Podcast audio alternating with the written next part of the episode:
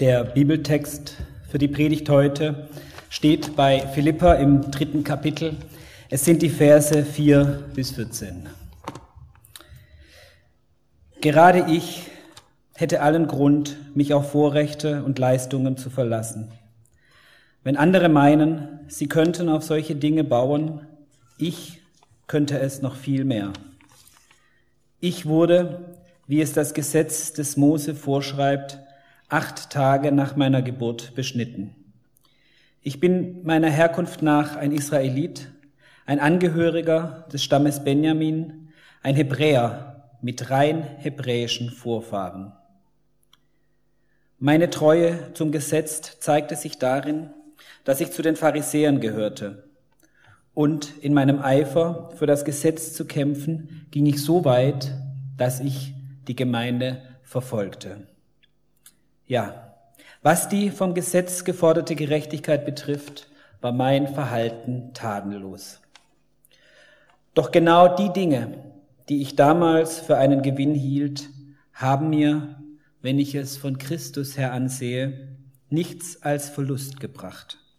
Mehr noch, Jesus Christus, meinen Herrn zu kennen, ist etwas so unüberbietbar Großes, dass ich, wenn ich mich auf irgendetwas anderes verlassen würde, nur verlieren könnte. Seinetwegen habe ich allem, was mir früher ein Gewinn zu sein schien, den Rücken gekehrt.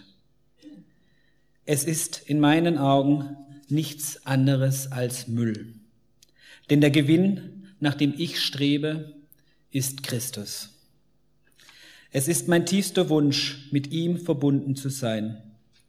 Darum will ich nichts mehr wissen von jener Gerechtigkeit, die sich auf das Gesetz gründet und die ich mir durch eigene Leistungen erwerbe. Vielmehr geht es mir um die Gerechtigkeit, die uns durch den Glauben an Jesus Christus geschenkt wird. Die Gerechtigkeit, die von Gott kommt und deren Grundlage der Glaube ist. Ja, ich möchte Christus immer besser kennenlernen. Ich möchte die Kraft, mit der Gott ihn von den Toten auferweckt hat, an mir selbst erfahren und ich möchte an seinem Leiden teilhaben, so dass ich ihn bis in sein Sterben hinein ähnlich werde. Dann werde auch ich, das ist meine feste Hoffnung, unter denen sein, die von den Toten auferstehen. Es ist also nicht etwas so, dass ich schon alles erreicht hätte und am Ziel wäre. Aber ich setze alles daran, ans Ziel zu kommen und von diesen Dingen Besitz zu ergreifen, nachdem Jesus Christus von mir Besitz ergriffen hat. Geschwister, ich bilde mir nicht ein, das Ziel schon erreicht zu haben. Eins aber tue ich. Ich lasse das, was hinter mir liegt, bewusst zurück, konzentriere mich völlig auf das, was vor mir liegt und laufe mit ganzer Kraft dem Ziel entgegen, um den Siegespreis zu bekommen. Den Preis, der in der Teilhabe an der himmlischen Welt besteht, zu der Gott uns durch Jesus Christus berufen hat. So, hallo, guten Morgen. Schön euch zu sehen. Ich spreche zu Beginn der Predigt noch ein Gebet. Danke Gott für den Text, den wir eben gehört haben.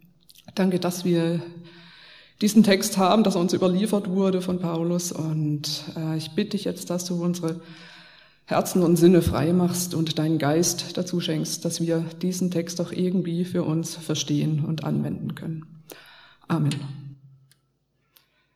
Also, ja, am Ende lockt das süße Jenseits, haben wir eben gehört, ja. Das klang eben so, dass sich da einer nach dem Himmel sehnt, weil ihm das irdische Leben gerade eine arge Plage ist. Kein Wunder, der sitzt ja im Gefängnis, der hat wenig zu essen, der wird übel misshandelt. Da kann man schon mal anfangen zu halluzinieren vom Paradies, was mich dann erwartet, so wenn dieses irdische Jammertal mal vorüber ist. Da hat ja Karl Marx schon davon gesprochen, wie ihr vielleicht wisst, dass der Mensch, der in der Praxis unbefriedigt ist, notwendig zur Theorie des Jenseits greift. Dieses Opium des Volkes. Das heißt ja, wer es in dieser Welt zu nichts bringt und im Elend sitzt, der projiziert seine Wünsche halt in eine zukünftige Welt. Der erfindet Märchen vom himmlischen Schlaraffenland. Ist es so ein Vorwurf, der uns Christen öfters mal gemacht wird? So, dass wir doch nur deswegen an Gott glauben, weil wir halt damit irgendwie unsere eigene Mittelmäßigkeit schönreden und uns drüber hinwegtrösten, dass wir es in diesem Leben zu nichts gebracht haben und so und dass wir es, dass wir uns nicht trauen, das Leben zu genießen und alles, was es so zu bieten hat und dass wir das alles dann dafür ins Jenseits projizieren. Ist ja keine neue Idee und ja, vielleicht ist ja vereinzelt sogar was dran, wenn wir mal ehrlich sind. Bloß, äh, wenn man genau hinschaut, dann passt dieses Narrativ nicht zu dem Text, den wir hier haben. Wir befinden uns ja gerade in einer Reihe aus dem Philipperbrief. Heute sind wir bei Kapitel 3 angekommen.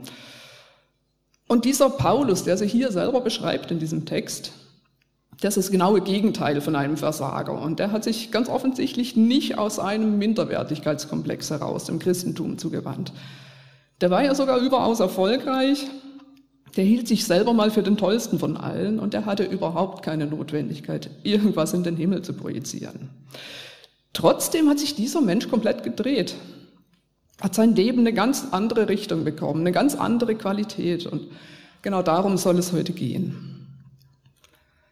Wir haben hier im Text sowas wie eine kurze Autobiografie von Paulus. Das fängt ja ein bisschen an wie ein Bewerbungsschreiben. So seine gute Herkunft, die lange Tradition. Er war ein Hebräer, also einer von den ursprünglichen Juden, die auch noch Hebräisch konnten und die, also die Sprache Gottes, die die heiligen Texte lesen konnten im Original. Er hatte auch einen echt hebräischen Namen, Saul. Paulus war sein griechischer Name. Man hatte halt damals einfach zwei Namen in dieser Kultur. Ja, er hatte ein solides Elternhaus. Der Bub war entsprechend der Tradition beschnitten, gut beschult, gebildet, hat sich von sich aus auch noch den Pharisäern angeschlossen, einer besonderen Elite. Er hat alles richtig gemacht, hat sich auch über die Maßen bemüht, war sogar so gesetzestreu, dass er die Christen verfolgt hat. Hat sich also tadellos dem eigenen Gesetz gemäß verhalten, sagt er, Pech für die Christen, die er dabei ins Messer geliefert hat. Aber er ist ganz geradlinig dem gefolgt, was er selbst so mit der Muttermilch eingesogen und dann selber umgesetzt hat. Wenn einer alles richtig gemacht hat, war das ja wohl er. Das ist alles andere als ein Loser. Der befand sich auf der Sonnenseite des Lebens. Da war alles da, dem hat sonst nichts gefehlt. Der war mit sich komplett im Reinen. Warum erzählt er uns das jetzt hier? Warum kommt er jetzt mit diesen alten Geschichten? Die waren ja nun schon ein paar Jahre her, als er so drauf war. Später hat dann ähm, Lukas der Arzt diese Geschichte noch genauer aufgeschrieben, so was es mit Paulus und seiner Herkunft und seiner Lebenswende so im Detail auf sich hatte. Können wir alles nachlesen in Apostelgeschichte, Kapitel 9 folgende. Und hier schreibt Paulus selber darüber. Warum gibt er hier so an mit seinen Leistungen? Nun, es scheint in der Gemeinde in Philippi, an die dieser Brief ja ging, ein paar Probleme gegeben zu haben. Es scheint ganz offensichtlich Streit darüber gegeben zu haben, wer denn nun äh, so den Ton angeben soll in der Gemeinde. Sind es diejenigen, die schon lange vorher Juden waren, die die alten Torah-Texte kennen, die von klein auf so zum Volk Gottes gehören? Sind die nicht eher prädestiniert, die Gemeinde zu führen, als die, die gerade erst dazugekommen sind? Die womöglich vorher Heiden waren und überhaupt keine Ahnung hatten? Kann man denen wirklich eine Leitungsfunktion anvertrauen? Das scheint ein häufiges Problem in den ersten Gemeinden gewesen zu sein.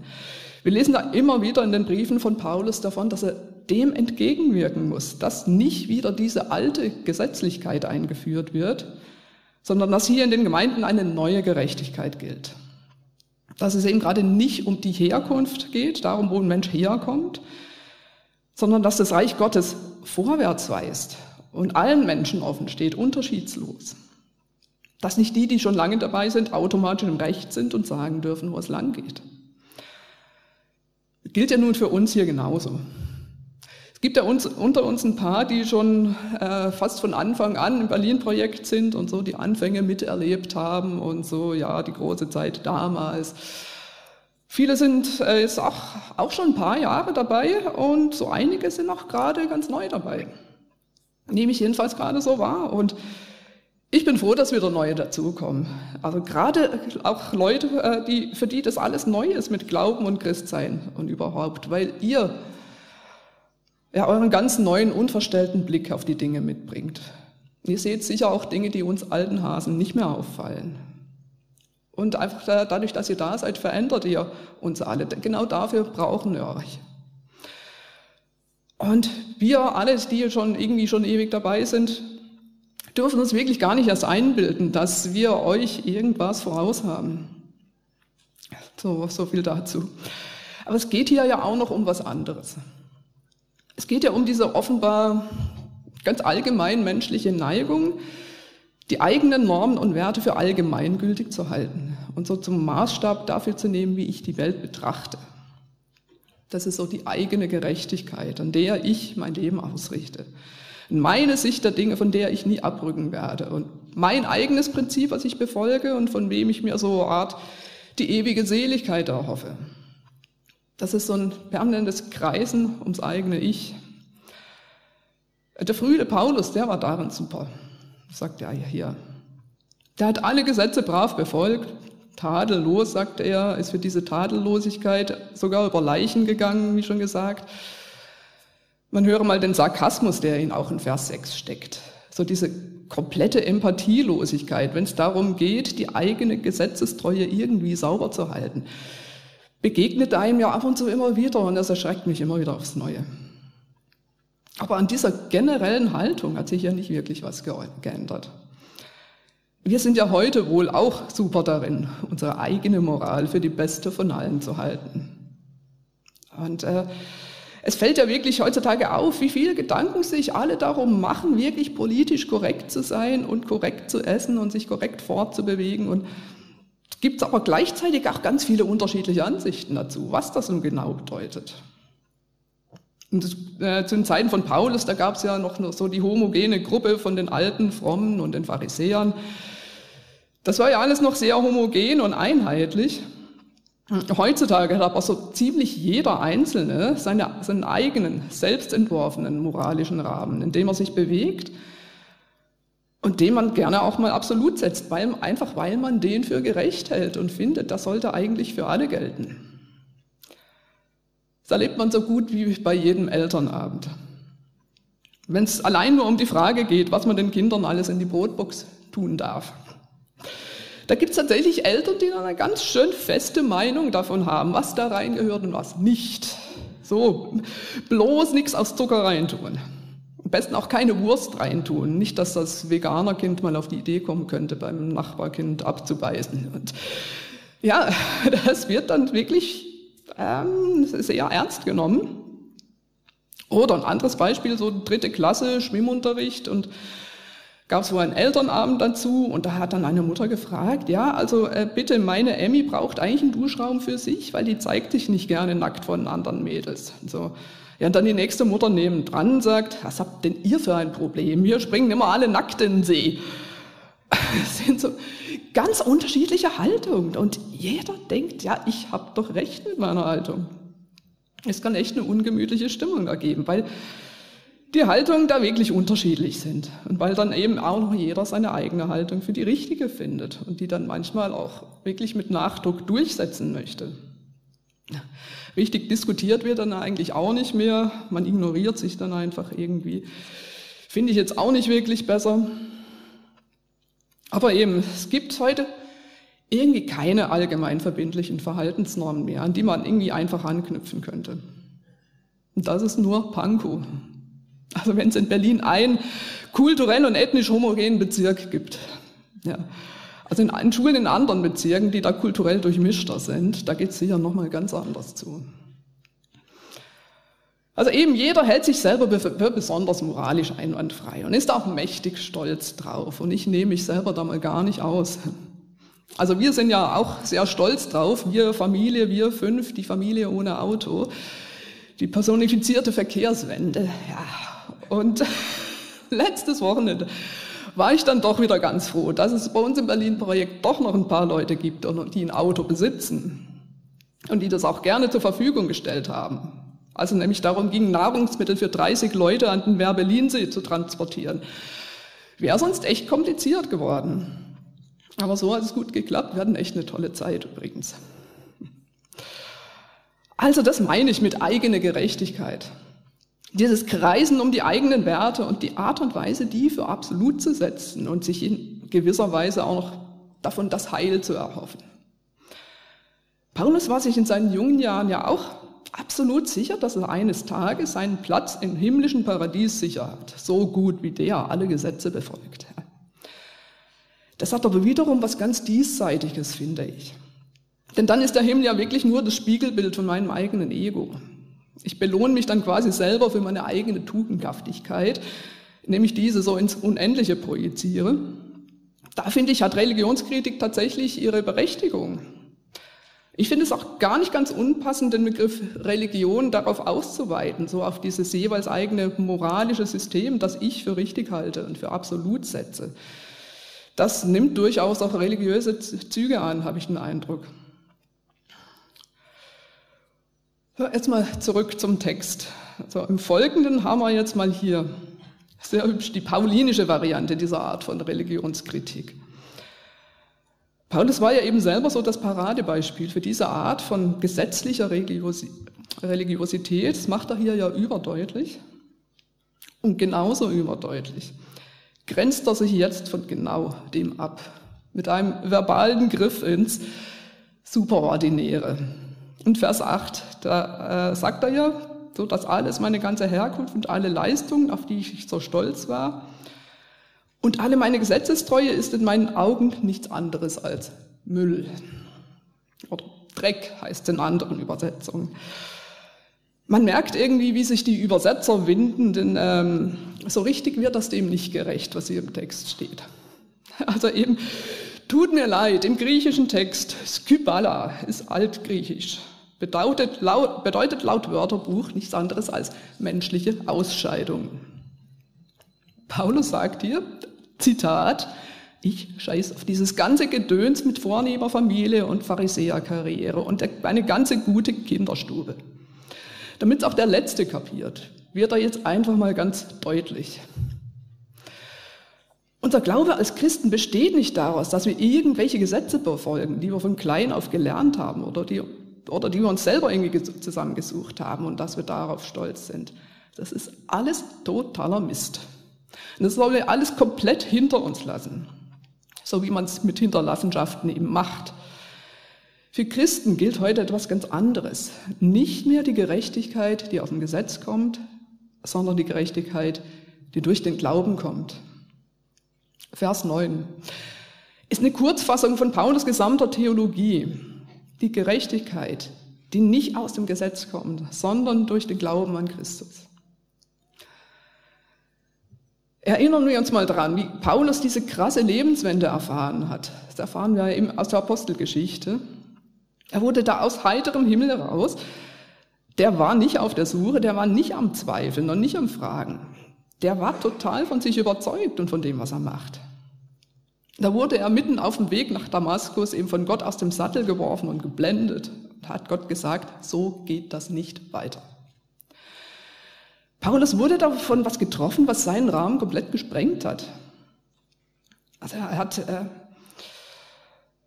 er, er hat plötzlich gemerkt, dass Gott ein ganz anderer war, als er bisher immer gedacht hatte. Gott hat ihn nicht beglückwünscht für seine Gesetzestreue, sondern Gott ist ihm ganz krass in den Arm gefallen. Paulus war ja gerade dabei, noch mehr Menschen, äh, noch mehr Christen so ans Messer zu liefern. Und Gott hat gesagt, so nicht. Und von da an war Paulus ein anderer. Er hat sich komplett gedreht. Und von da an hat er dann nicht mehr aus seiner Herkunft kommend gelebt, hat nicht mehr das fortgesetzt, was ihm von Anfang an mitgegeben wurde, sondern hat sich nach vorne hinausgerichtet. Nach diesem ganz Neuen, was ihm da begegnet ist, nachdem er nicht gesucht hat, dass er nicht selber produziert hat, dass er ihm eigentlich ganz fremd war. Eine fremde Gerechtigkeit aus einer ganz neuen Sphäre. Hier hat sich sozusagen für ihn eine weitere Metaebene über die Welt gelegt. Der auferstandene Christus ist ihm begegnet. Also genau der, den er bis dahin bekämpft hat, weil er gedacht hat, es kann doch überhaupt nicht sein, dass ein Mensch nach seinem Tod wieder lebendig wird. Das sprengt jeden Denkrahmen und das ist, denke ich, das Entscheidende, nachdem Paulus sich neu ausrichtet, diese Auferstehung. Ich zitiere mal aus Vers 10, da sagt er, ich möchte Christus immer besser kennenlernen. Ich möchte die Kraft, mit der Gott ihn von den Toten aufgeweckt hat, an mir selbst erfahren. Paulus geht es gar nicht so sehr so um die zeitliche Dimension mit dem Himmel, den er irgendwann dann erreichen wird, sondern es geht ihm um diese Kraft der Auferstehung, die schon im Hier und Jetzt erfahrbar wird. Also nicht zeitlich betrachtet irgendwann dann das Paradies, sondern hier und jetzt der Kontakt zu dieser höheren Metaebene, die da wie eine zusätzliche Schicht über der Welt liegt und von der aus Christus in unsere Welt reingebrochen ist und auch jetzt noch hineinreicht. Die Auferstehung von Christus ist das ganze zentrale Ereignis, das alles auf den Kopf gestellt hat und das Paulus dazu gebracht hat, sich ganz neu auszurichten. So quasi sein eigenes Gravitationszentrum von sich auf Christus zu verlagern. Paulus hat an anderer Stelle darüber geschrieben, welche Bedeutung die Auferstehung für unseren Glauben hat. Das Zitat auf Seite 2 vorne im Programmheft, das ist diesmal nämlich von Paulus selber. Es stammt aus dem ersten Korintherbrief, äh, Kapitel 15, die Verse 17 bis 19. Da schreibt Paulus, wenn Christus nicht auferstanden ist, ist euer Glaube eine Illusion. Die Schuld, die euch durch eure Sünden auf euch geladen habt, liegt dann immer noch auf euch. Und auch die, die im Glauben an Christus gestorben sind, sind dann verloren. Wenn die Hoffnung, die Christus uns gegeben hat, nicht über das Leben in der jetzigen Welt hinausreicht, sind wir benauernswerter als alle anderen Menschen. Mit anderen Worten, daran, dass Christus auferstanden ist, hängt unser ganzer Glaube. Das ist, was den Unterschied macht. Das geht weit über unsere ganze diesseitige Logik hinaus, die darin besteht, so dass wir unseren Gesetzen und unserer Moral folgen. Ob die jetzt schriftlich fixiert sind oder ob es einfach unsere eigene Moral ist, die wir uns so zurechtgelegt haben. Die Tatsache, dass Christus in Wahrheit auferstanden ist und dass diese Metaebene in unser Leben hineinreicht, das macht den Unterschied. Hier ist eine Kraft, die nicht aus uns kommt und die wir auch nicht im Griff haben, aber in die wir andocken dürfen. Hier wird das Unmögliche möglich in der Person Jesus Christus und in unserer Bindung an diese Person. Nicht an ein lebloses Gesetz, sondern an eine Person, die lebendig ist. Es ist ein großer Gegensatz, nicht irgendwie Punkt für Punkt irgendein Gesetz abzuarbeiten, sondern mit einer Person unterwegs zu sein und immer wieder dazu zu lernen und sich neu überraschen lassen und immer wieder neue Seiten am Glauben zu entdecken. Und auch sich zu merken, dass das, was ich vielleicht immer geglaubt hat, gar nicht, gar nicht so stimmt und sich auch verändern kann. Hier ist diese fremde Gerechtigkeit, die von Gott kommt. Wir haben Zugang zu Gott, zu seinem Reich, nicht aufgrund unserer eigenen Tugendhaftigkeit, sondern einzig und allein deswegen, weil Gott das so will. Weil er uns bei sich haben möchte und weil er uns gepackt hat, nicht umgekehrt. Es hat natürlich sehr konkrete Auswirkungen, wenn mein Heil jetzt nicht davon abhängt, dass ich immer alle Regeln befolge, die ich für mir für mein Leben so festgesetzt habe. Das entspannt so einiges. Dann muss ich nicht irgendwie jetzt um mein Seelenheil fürchten, wenn ich dann doch mal Industriehähnchen im Shawarma habe. Oder wenn ich so entgegen meinen Prinzipien dann doch mal in ein Flugzeug steige, wenn es halt nicht anders geht, mal von mir aus gesehen. Und es entspannt auch die Beziehungen untereinander, wenn ich mich selbst und meine Ansichten nicht für so wichtig nehmen muss. Und wenn ich auch die anderen einfach mal stehen lassen kann. Da fällt mir dann auch kein Zacken aus der Krone, wenn ich dann mal nachgeben muss. Ist ja unvermeidlich, wenn mehrere Personen mit unterschiedlichen Werten aufeinandertreffen, dass man halt ab und zu auch mal nachgeben muss. Das kann ich dann machen, ohne dass ich mich dann deswegen unterlegen fühlen muss. Ich darf meine Haltung natürlich weiter vertreten, klar. Aber es hängt jetzt nicht wirklich mein Seelenheil davon ab, ob ich diese Haltung dann immer konsequent zu Ende durchziehe, ohne Rücksicht auf meine Umgebung. Und schon gar nicht muss ich von meiner Umgebung verlangen, dass sie sich mit mir um mein moralisches Zentrum dreht. Denn mein Zentrum liegt jetzt woanders, außerhalb von mir. Und dort ist es gut aufgehoben. Das entspannt. Ich muss nicht immer recht haben. Und die anderen müssen nicht meinem moralischen Kompass folgen. Das werden sie sowieso nicht. Und ich kann sie trotzdem mögen. Da haben wir jetzt so eine Darstellung von zwei Polen, zwischen denen das Leben als Christ aufgespannt ist, so beschreibt Paulus es hier. Weg vom eigenen Gesetz, vom Kreisen um das eigene Ich, das leblos und auch mal zerstörerisch sein kann, hin zu der Bindung an die Person Jesus Christus und die Kraft seiner Auferstehung. Das ist kein Zustand, sondern es ist eine Bewegung. Und für die nimmt Paulus hier das Bild von einem Menschen, der einen Wettlauf läuft.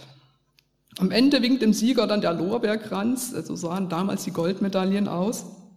Das ist tatsächlich hier das Bild, denn erinnern wir uns dran, dass Olympia ein Ort im alten Griechenland war und die Griechen haben das erfunden. Und statt Medaillen gab es dort als Siegespreis einen Lorbeerkranz. Diesem jagt Paulus hier nach, sagt er.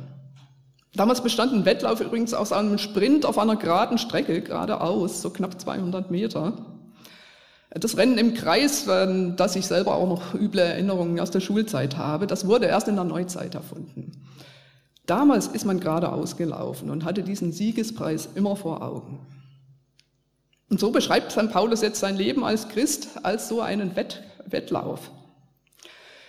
Und er rennt aber nicht deswegen, weil wie irgendwie der Teufel oder das Gesetz oder sein eigener Ehrgeiz im Nacken sitzt und ihn vor sich hertreibt, sondern er rennt, weil er Erster sein möchte, weil er das selber will, weil er den Preis gewinnen möchte, der da weit, den er weit vorne vor sich sieht und weil der so toll ist, dass er freiwillig alles gibt, um möglichst schnell zu sein. Also muss man ja schon sagen, es ist ein sehr seltsames Bild für einen Menschen, der gerade mit Fußfesseln im Gefängnis sitzt. Ist für mich aber gerade auch ein Bild für diese Auferstehungskraft. Paulus lässt sich von nichts mehr bremsen. Der schreibt Briefe aus dem Gefängnis, in denen es ganz viel um Freude geht, obwohl er vermutlich kaum was zu beißen hat und wahrscheinlich auch körperlich misshandelt wird. Darüber erfahren wir ja gar nicht viel. Paulus ist hier im Brief mit seinen Gedanken komplett bei den anderen, komplett bei den Adressaten. Der beklagt sich nirgends darüber, dass er jetzt hier gerade zu Unrecht festgehalten wird und wie äh, unfair das ist, und obwohl er doch immer ein gutes Leben geführt hat. Der hadert hier nicht mit seiner Situation, der wirkt wie einer, der mit sich im Reinen ist, weil er weiß, dass das, was er hier gerade erlebt, noch nicht das Letzte ist. Der schaut voraus auf eine ganz andere Realität, eine viel größere, eine viel tollere, auf die Kraft der Auferstehung. Aber er hat es noch nicht ergriffen. Er hat sein altes Ich komplett aus den Händen gegeben, komplett losgelassen. Aber das Neue, das hat er noch nicht ergriffen. Das besitzt er noch nicht, aber er ist permanent auf dem Weg dahin, in Bewegung, in Unruhe es zu packen. Christsein, an Christus glauben ist kein Zustand. Es ist keine Zusammenstellung von Regeln, die ich eine nach der anderen befolgen muss. Es ist nicht mal eine feste Sammlung von moralischen Normen. Die kann es auch gar nicht sein, so wie sich unsere Welt gerade permanent ändert und uns immer wieder vor komplett neue Fragen stellt. Wir haben unseren Glauben nicht dingfest in der Hand. Wir können nicht sagen, so wie ich es denke und mache, ist es richtig. Und mag es noch so christlich klingen. Das ist die alte Gerechtigkeit. Die Gerechtigkeit in Christus ist eher ein permanentes Unterwegssein. Ein sich ausstrecken nach dieser geheimnisvollen Kraft der Auferstehung. In dem Bewusstsein, dass über dieser Welt, wie wir sie sehen, noch eine große weitere Ebene drüber liegt und die hier für uns Dinge möglich macht, die wir, für, die wir nicht für möglich halten. Jesus hat übrigens mal ganz ähnliche Bilder fürs Reich Gottes verwendet wie das vom Siegerkranz. Das möchte ich jetzt zum Schluss noch anfügen. Ich meine meine Zitate heute mal ausschließlich aus der Bibel, da steht ja nun eigentlich auch genug drin. Jesus hat mal gesagt, in Matthäus Kapitel 13, die Verse 44 folgende. Mit dem Himmelreich ist es wie mit einem Schatz, der in einem Acker vergraben war und von einem Mann entdeckt wurde. Der Mann freute sich so sehr, dass er, nachdem er den Schatz wieder vergraben hatte, alles verkaufte, was er besaß und dafür den Acker kaufte.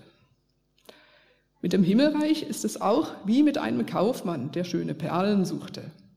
Als er eine besonders wertvolle fand, verkaufte er alles, was er besaß und kaufte dafür diese eine Perle. Ja, Lorbeerkranz, Goldschatz, schöne Perle. Was wäre euer Bild für das, wofür ihr alles dran geben würdet? Was wäre es, was euch in Bewegung hält und dazu motiviert, weiterzumachen und in diesem Leben Auferstehung zu leben und sich zu freuen, trotz aller Umstände? Das, was ist das Bild dafür, dass ihr euch freut über die Freiheit vom Gesetz, wie auch immer das für euch aussieht, und über die neue Gerechtigkeit, die uns erst richtig frei macht zum Handeln? Was ist euer Bild dafür? Was auch immer es ist, behaltet vor euch. Amen.